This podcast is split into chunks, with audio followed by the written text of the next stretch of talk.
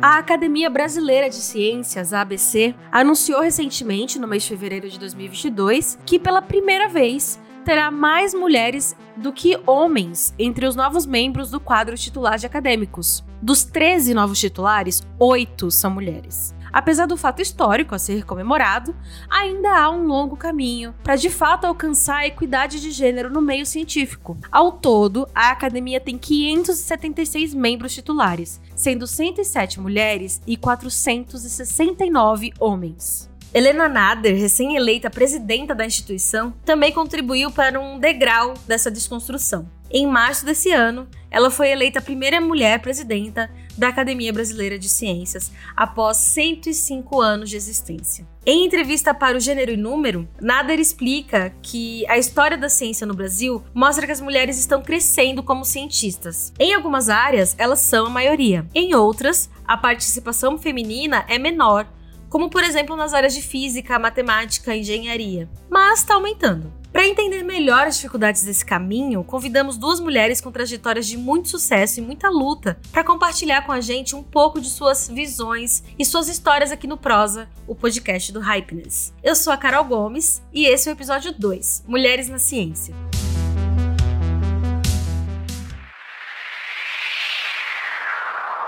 Thaisa Stort Bergman é astrônoma e reconhecida internacionalmente por suas pesquisas sobre buracos negros supermassivos nos núcleos de galáxias. No primeiro bloco, ela vai contar detalhes da sua carreira, desde quando ingressou no curso de física até receber reconhecimentos internacionais importantes.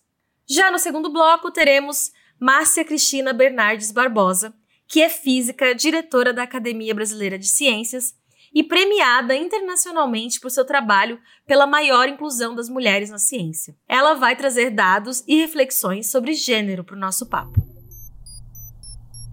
A gente começa, como sempre, pedindo para Thaisa se apresentar em um tweet. Bom, eu sou a pesquisadora astrofísica Thaisa Stork Bergman, trabalho junto à pós-graduação do Instituto de Física da Universidade Federal do Rio Grande do Sul, onde eu oriento alunos, eventualmente dou aulas aí também. E sou pesquisadora 1A do CNPq, também sou membro da Academia Brasileira de Ciências e da Academia Mundial de Ciências TWAS. Um feito importante da minha carreira é que eu ganhei o prêmio L'Oréal Unesco para Mulheres na Ciência, que é conferido a somente seis mulheres em todo o mundo. Então, Incrível. eu ganhei em 2015 é, esse prêmio para a América Latina, cada outras cinco mulheres nos outros continentes. Então, acho que essa é um, esse é um resumo mais ou menos do, do que eu faço, né? E faço pesquisa sobre buracos negros uh, supermassivos, né, que estão no centro da maioria das galáxias.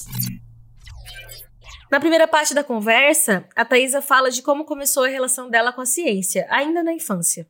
A história começou já quando eu era adolescente, lá pelos 12, 13 anos, uhum. em que eu tinha um laboratório de química e biologia. Então. Casa? Uh, é, eu me, eu me divertia com olhar os bichinhos no microscópio, uhum. fazer reações químicas, eu achava aquilo muito divertido, né? Então eu tive apoio do meu pai que me comprou né, esse microscópio e eu tinha também uma colega que gostava, então nós éramos as duas cientistas e a, depois da escola que era de manhã, de tarde a gente se reunia na minha casa para fazer os nossos nossos experimentos, né? A maioria da jornada das mulheres na ciência não começa assim, né? Começa com com o oposto, ao invés de ser incentivadas, são ditas que aquilo não é para elas. E aí você uhum. teve interesse, pediu para o seu pai e ele te comprou um kit, assim, é isso? Sim, sim. Demais.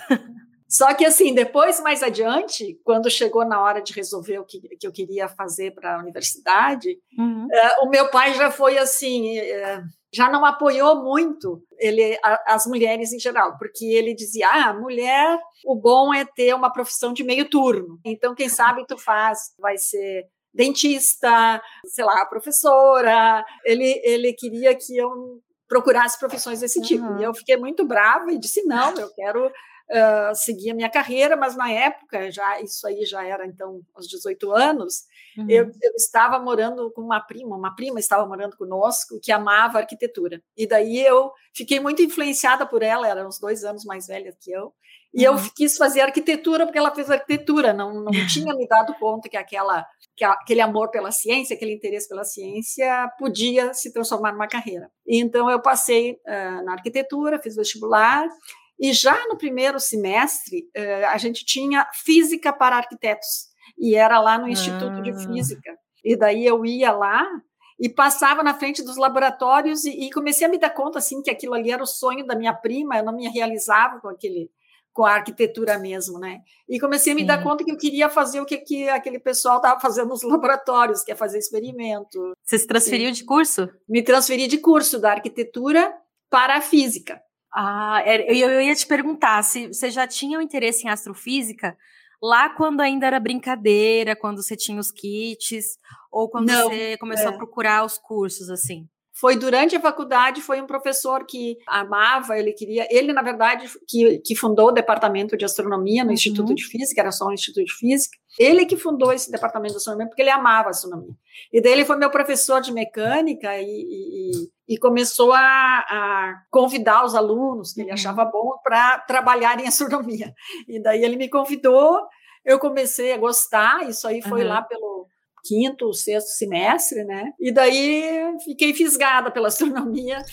Daí a Thaisa começou estudando estrelas, galáxias e chegou ao doutorado pesquisando os buracos negros. A orientadora era a professora Miriane Pastoriza. À medida que se passaram os anos, eu cada vez admirei ela mais, assim, no sentido de que ela foi uma pioneira, porque ela foi astrofísica lá na Argentina numa época em que não existiam ainda os observatórios esses famosos que tem no Chile, né, uhum. que são que são americanos e europeus, né? E ela já na década de 60 usava um telescópio lá em Córdoba, na Argentina, e daí fez descobertas dessas, dessas galáxias ativas, né? Muitas uhum. dessas galáxias ativas foi ela que descobriu durante a tese, tese dela, até ela chamava núcleos peculiares, e hoje em dia a gente uhum. chama de galáxias ativas. Foi uma pioneira, como eu falei, né? E daí por motivos políticos, ela veio embora e se estabeleceu em Porto Alegre, no Instituto de Física, e daí que eu cheguei também, que eu tinha feito mestrado no Rio de Janeiro, e daí ela me deu esse tema, né? Ah, vou estudar,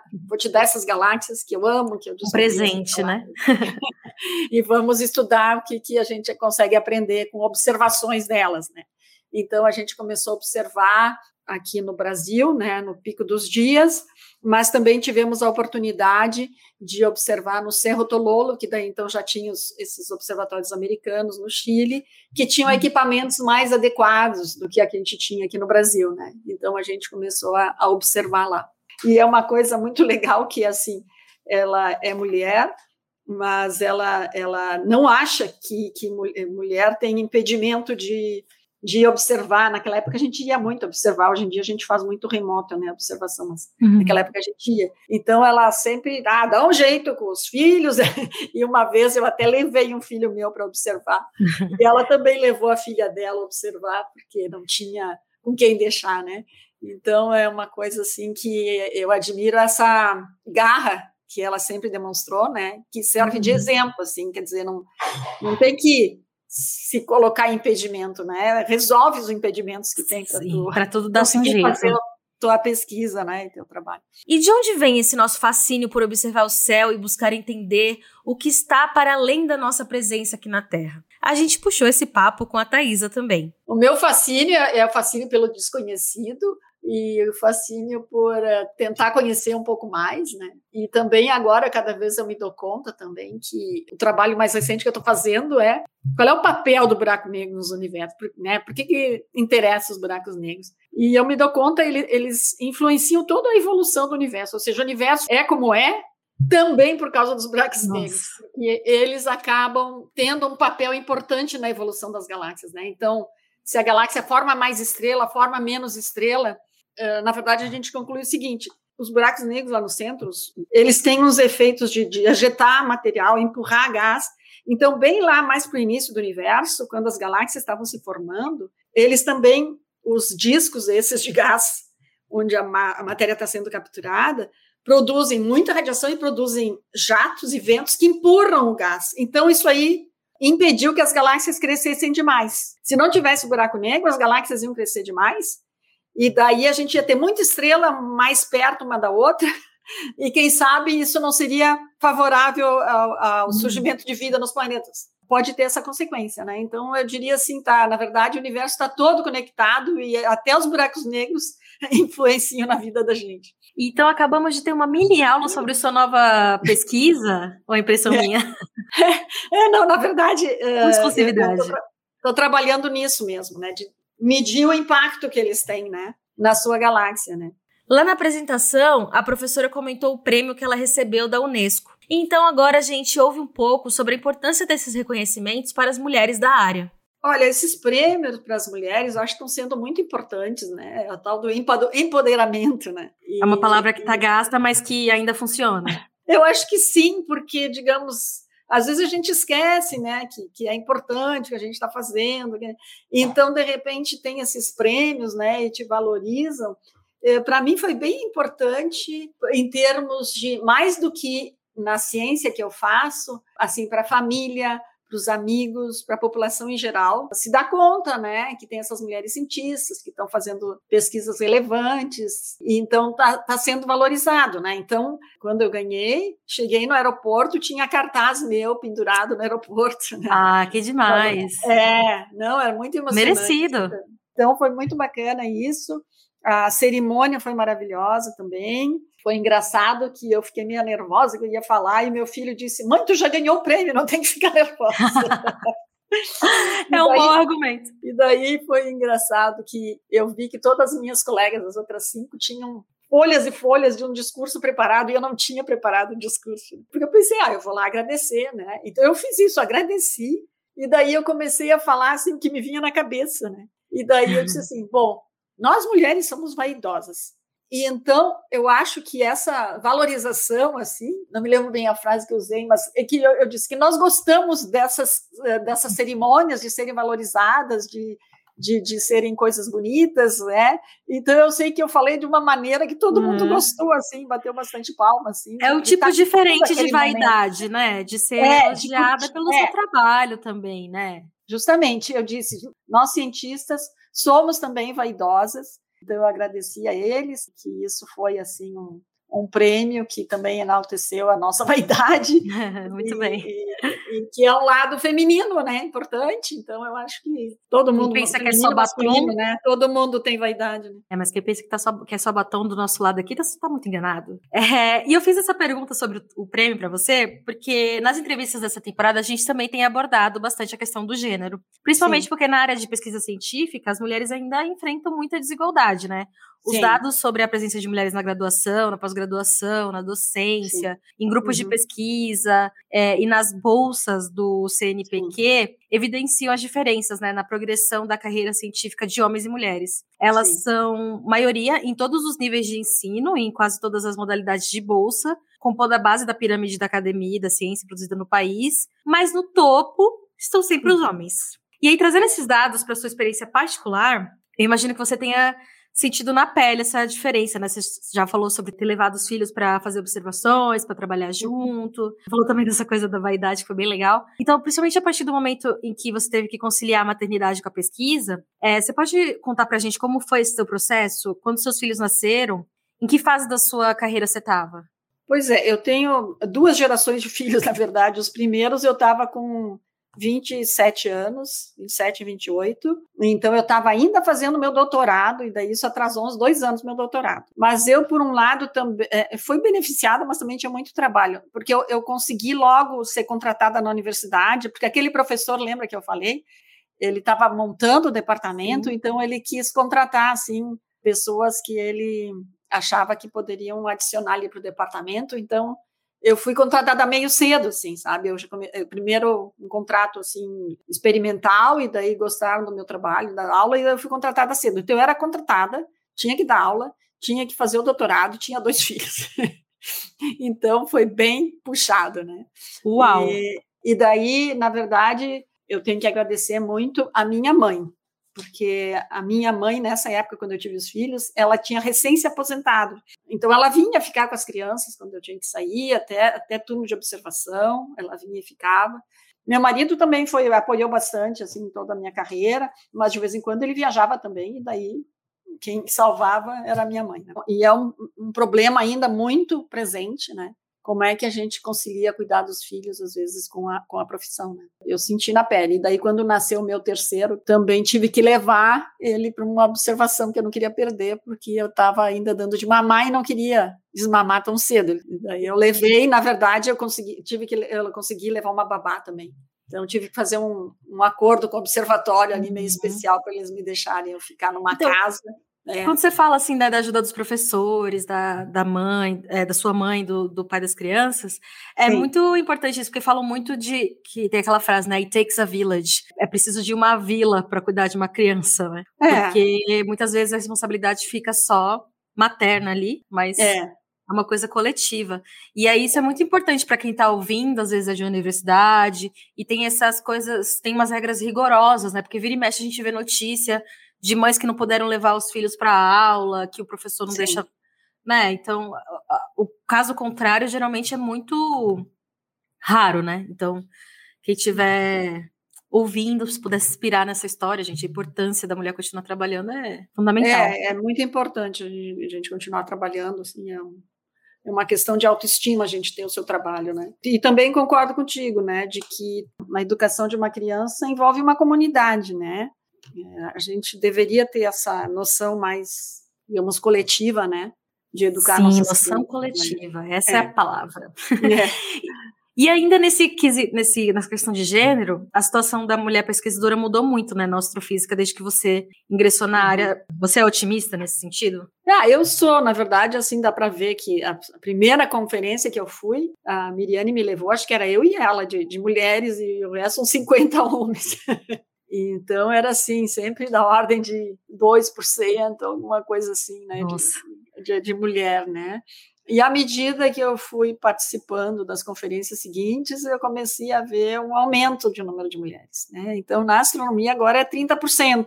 Ainda é menos de Bom, 50, é. mas é uma das, das ciências, assim, umas áreas científicas que está melhor, assim, comparado com a física, né? Talvez a medicina esteja melhor, que daí é mais, tipo, perto de 50, né?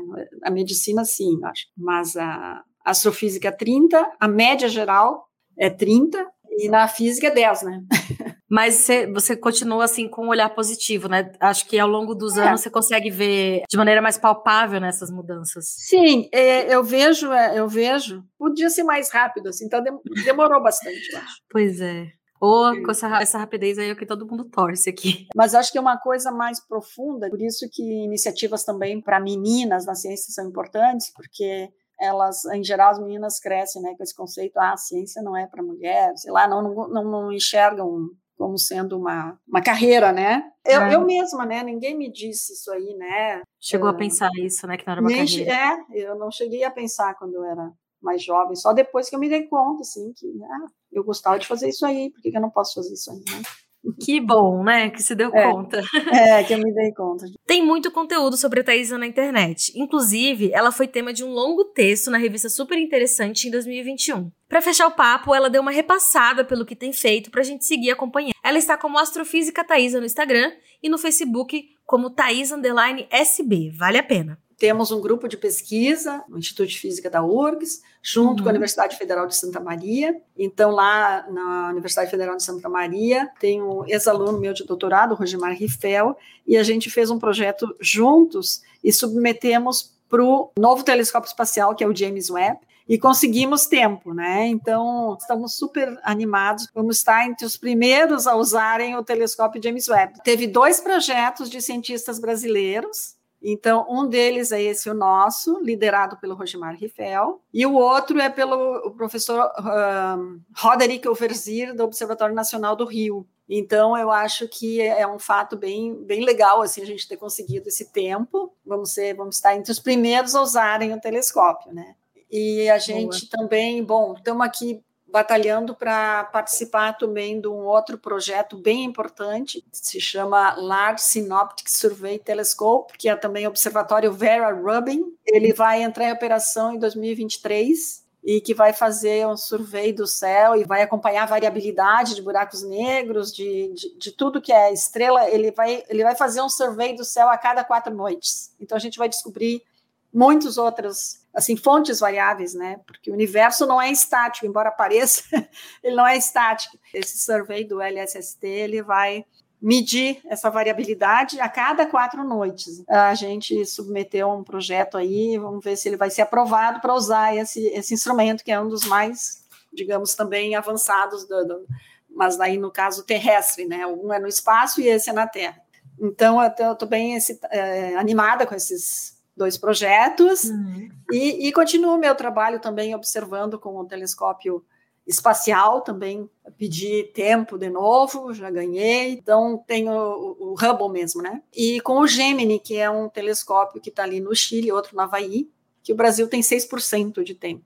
Então, ali, nesse no Gemini, eu estudo esse processo que a gente chama de feedback de buracos negros, que é o que, que o buraco negro está fazendo na galáxia onde ele está. Todo esse processo que eu mencionei, né, quando ele captura matéria, produz ventos, produz jatos, e isso empurra gás na galáxia. Então, eu estou procurando, com o meu grupo, quantificar isso aí. Outra coisa que eu faço também é entender como é que a matéria chega lá no buraco negro. É um problema físico, assim, interessante, que é como é que a matéria tem que perder momento angular. Então, esse é um problema físico, né?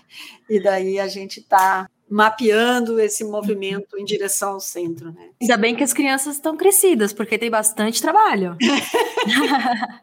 é, o problema é que eu me interesso muito por tudo, né? Então eu não consigo parar. Sempre uhum. tem algum projeto que me, me chama atenção e eu quero participar, né? Então vamos ver até onde eu consigo ir. Agora, para aprofundar um pouco mais sobre a questão do gênero na ciência, a gente trouxe para nossa prosa a Márcia Barbosa, que é colega de trabalho da Thaisa no Instituto de Física da UFRGS. E foi premiada internacionalmente por seu trabalho pela maior inclusão das mulheres na ciência. A Márcia vai se apresentar em um tweet.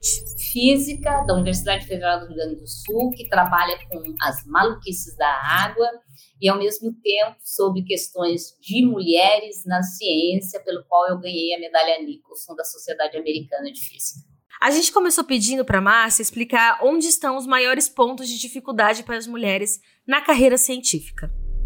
Ah, nós vamos ter dois tipos de problemas. O primeiro problema vai ser na área de exatas, onde as mulheres não chegam a 30% na graduação. Na minha área de física, não chegam a 20% na graduação. Mas quando vai chegar lá no doutorado, isso baixa 18%, mas lá na carreira profissional vão a 13%, no topo da carreira profissional 5%, e na Academia Brasileira de Ciências, onde eu estou, nós somos na física 4%. Se eu olhar em todas as áreas, no topo da, da pirâmide, que é a Academia Brasileira de Ciências, as mulheres são 18%, tá vendo? Também é e mesmo naquelas áreas que são biológicas, onde, onde hoje em dia, em sala de aula, as mulheres são maioria.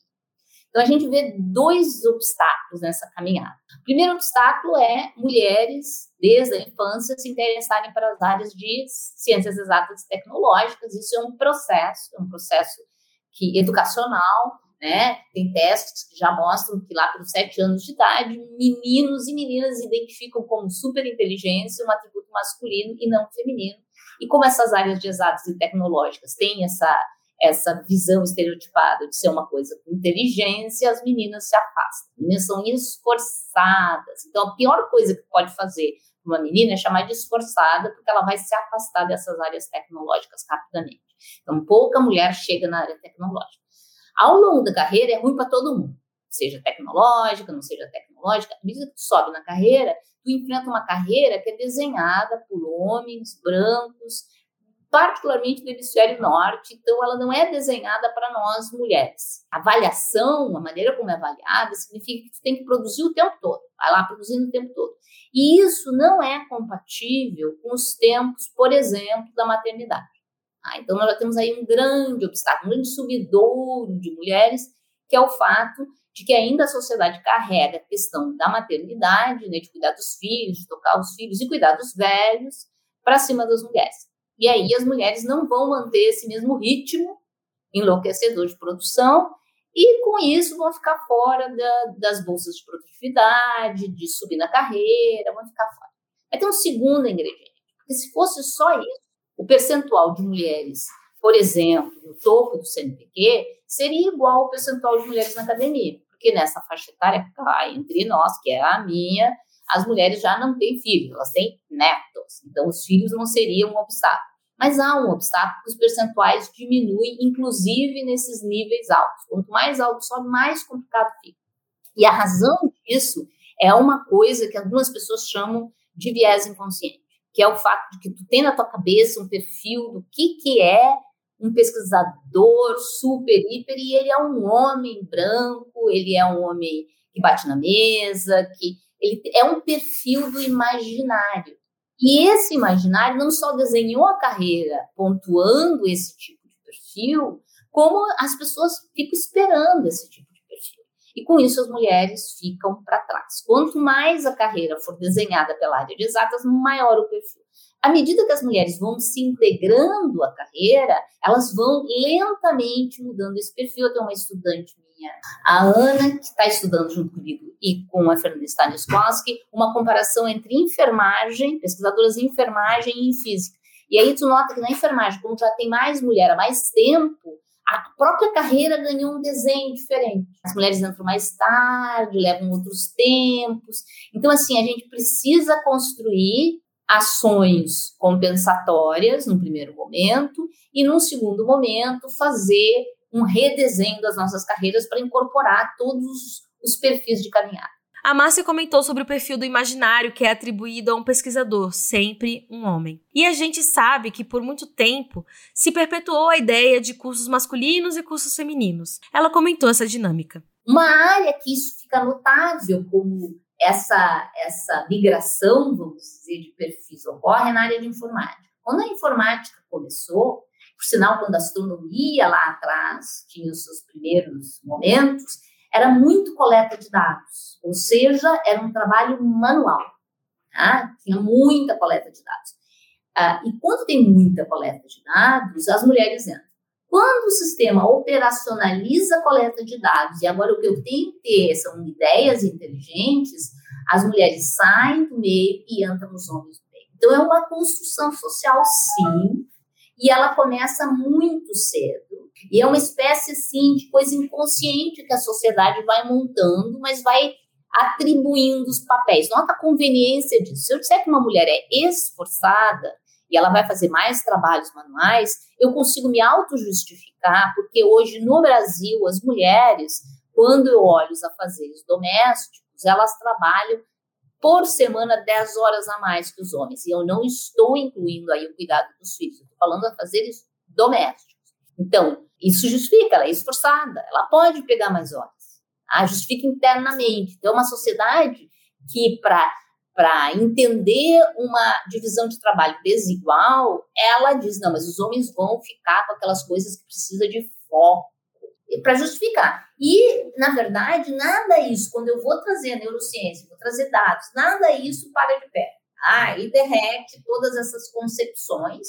O que sim a gente precisa desconstruir são esses vieses que estão na nossa cabeça. A professora ponderou sobre o cenário atual. Houve mudança nos últimos anos? Isso, isso tem melhorado. Vamos dizer assim, tem um projeto muito bonito aqui na, na Federal do Rio Grande do Sul, que chama-se Meninas da Ciência, coordenado pela Daniela Pavena e Carolina Brito, que fez entrevistas com os pesquisadores. E é interessante observar que as pesquisadoras mais velhas não acham que sofreram nenhum problema. Elas naturalizaram os obstáculos. Meio, que para sobreviver, tu naturaliza os obstáculos. As mais jovens, elas já enxergam esses obstáculos.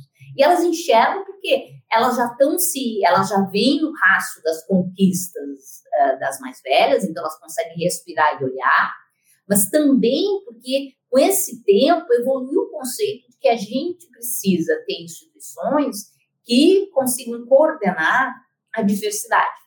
A diversidade passou a ser um ingrediente importante. E nisso surgem vários canais de luta. O canal de luta é um grupo coordenado pela professora Fernanda Stanislavski, que chama-se Parent in Science, que desenvolve políticas para incluir essa questão da maternidade nas progressões, nas contratações, dentro do meio acadêmico, mas eu imagino que isso é, seja um tema fundamental em qualquer área de trabalho das pessoas.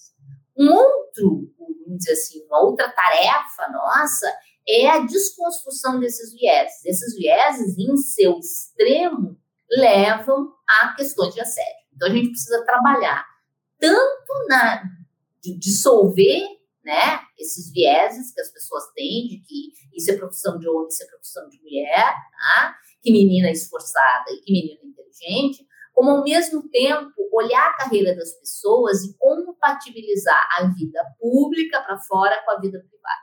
Então, a vida privada não é uma coisa que tu esconde debaixo do tapete, ela faz parte da tua divisão de horas durante o dia e ela precisa estar inserida nessa divisão da força de trabalho. A Márcia ocupa cargos de liderança tanto na universidade quanto nos comitês de gênero que participa. Pedimos para ela falar da importância de cada vez mais mulheres dentro de comitês e nas altas posições. É, se por um lado é bem pesado isso, de tu ter que agora, toda vez que te convido para um comitê, tu tens que aceitar, porque comitê sempre envolve um monte de trabalho. Uh, por outro lado, uh, é muito importante a diversidade. Não só o fato de tu aceitar, de tu garantir que tem uma pessoa lá que vai trazer este olhar né, para dentro das decisões dos comitês, mas também para brigar por ter mais mulheres. Ah, então eu sou membro também da Academia Mundial de Ciência e dentro da academia eu tenho lutado para que a gente tenha uma próxima eleição de novos membros que seja somente para mulheres, porque a Academia Mundial tem só 15% de mulheres. É muito pouco. Então, assim, é, ao mesmo tempo que é um peso, né, porque você tem que estar tá aceitando esse tipo de atividade, é fundamental, porque as que chegam no topo são tão pouquinhas que nós não podemos perder nenhuma oportunidade para trazer esta discussão nesses fóruns onde o percentual de mulheres é muito baixo. Um, um exemplo de algo que aconteceu. A gente estava no conselho universitário, estava reformulando os critérios de fazer concurso para contratar professor. Ah, que é super sério, né? A regra de contratar professor. E aí, assim, bem na, assim, na moita, a Fernanda Stanislavski, do Parenting Science, falei, será que não dá para vocês colocarem pontuação para a questão da maternidade no concurso? Em qualquer outra, outro local, isso seria inaceitável. Mas foi maior sim, foi um sim uníssono. Por quê? Porque como as mulheres foram criando algumas lideranças internas dentro da universidade, como a gente já teve uma reitora, como a gente já tem essas lideranças presentes no departamento, a gente já tinha educado um pouco a comunidade. Então a comunidade estava preparada para aquilo. E aí as mulheres se sentem um pouco mais tranquilas em trazer essas ações propositivas ou medidas compensatórias. É esse clima que a gente precisa gerar em todos os ambientes de trabalho. Identificar que tem mulheres que chegaram ao poder e que estão identificadas com o tema, porque às vezes chega no poder e não está identificado com o tema coisa nenhuma, né? Mas trazer e usar essas lideranças para ir mudando e as pessoas se sentindo mais confortáveis. Temos aí problema? Temos sim ainda problemas, mas as pessoas que criam os problemas estão sabendo que o gato subiu no telhado. Ela também comentou um fator recente que acentuou ainda mais o fosso de desigualdade entre homens e mulheres na pesquisa científica: a pandemia. Parenting Science fez um estudo muito interessante sobre que percentual da comunidade conseguiu submeter os artigos, os projetos em tempo durante a pandemia. E os dados do PERD são assustadores, porque mostram que os homens foram afetados, mas muito pouco. Os homens brancos, seguido dos homens negros, seguido das mulheres brancas sem filhos, seguido das mulheres brancas com filhos, seguido das mulheres negras sem filhos e finalmente as mulheres negras com filhos. Ou seja, nós tivemos o impacto da maternidade, mas também de outros cuidados. Famílias que vêm de, de, vamos dizer, de conjuntos familiares de mais baixa renda, tiveram que se preocupar em cuidar dos filhos, dos velhos. Então, mesmo pessoas sem filhos tiveram outros cuidados agora durante a pandemia, envolvido toda uma tensão econômica. Então, sim, nós estamos nos preparando para um momento em que esses pesquisadores e pesquisadoras vão ter um impacto na sua carreira diferenciado e sim, nós vamos ter que pressionar as agências para levar isso em conta na hora de distribuir novos recursos, porque senão nós vamos matar mulheres, mulheres com filhos, mulheres negras em geral e alguns homens negros, e só os homens brancos vão, com ou sem filhos, porque não faz nenhuma diferença para eles, vão terminar uh, recebendo todo o financiamento. Então, sim, tem um impacto importante, ele precisa ser olhado nesse momento de volta em que nós vamos fazer uma distribuição nova de recursos, de tarefas uh, que vão impactar e nós vamos ter que ter medidas compensatórias para todo mundo poder receber parte desses recursos. E para finalizar o papo, a pesquisadora falou sobre a influência das redes sociais, dos filmes, das séries, dos livros, nesse processo de jogar luz sobre a desigualdade de gêneros. Olha, está tendo muito incentivo, muito incentivo para que as mulheres uh, vão para a ciência. Mas está tendo pouca discussão sobre o que, que a gente faz para aplainar esse caminho. As pessoas têm muito medo de falar de medidas compensatórias, ou seja, de que pontuar quando as mulheres têm filhos, dar pontos adicionais, ou tentar promover comitês e, exigir que tenham mais mulheres, ou seja, medidas compensatórias, ou o que os norte-americanos chamam de ações afirmativas, eles são pouco discutidos. As pessoas se sentem desconfortáveis com isso, e eu acho que isso é fundamental, ao mesmo tempo que estimular as meninas para irem para a ciência. A gente tem feito, tentado fazer um trabalho de mostrar a carreira com todos os seus obstáculos, mas ao mesmo tempo com toda a paixão e a diversão e o interesse.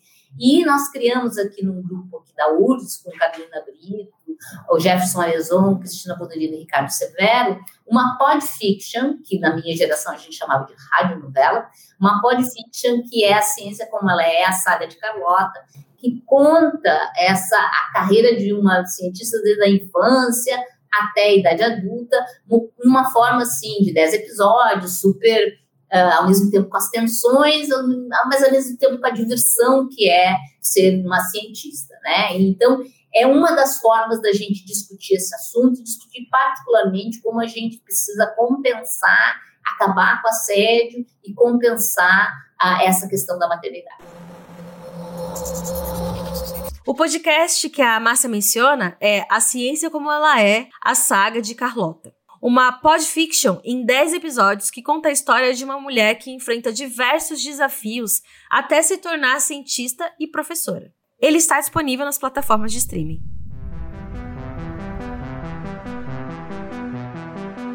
A gente sabe que o caminho ainda é longo e, infelizmente, a ciência brasileira não é inclusiva. Mas ouvir histórias de mulheres fortes como estas, que trazem consigo a missão de motivar outras mulheres, quer seja por inspiração, quer seja por projetos concretos de incentivo à progressão da ciência científica, nos dá a esperança de que a mudança está acontecendo.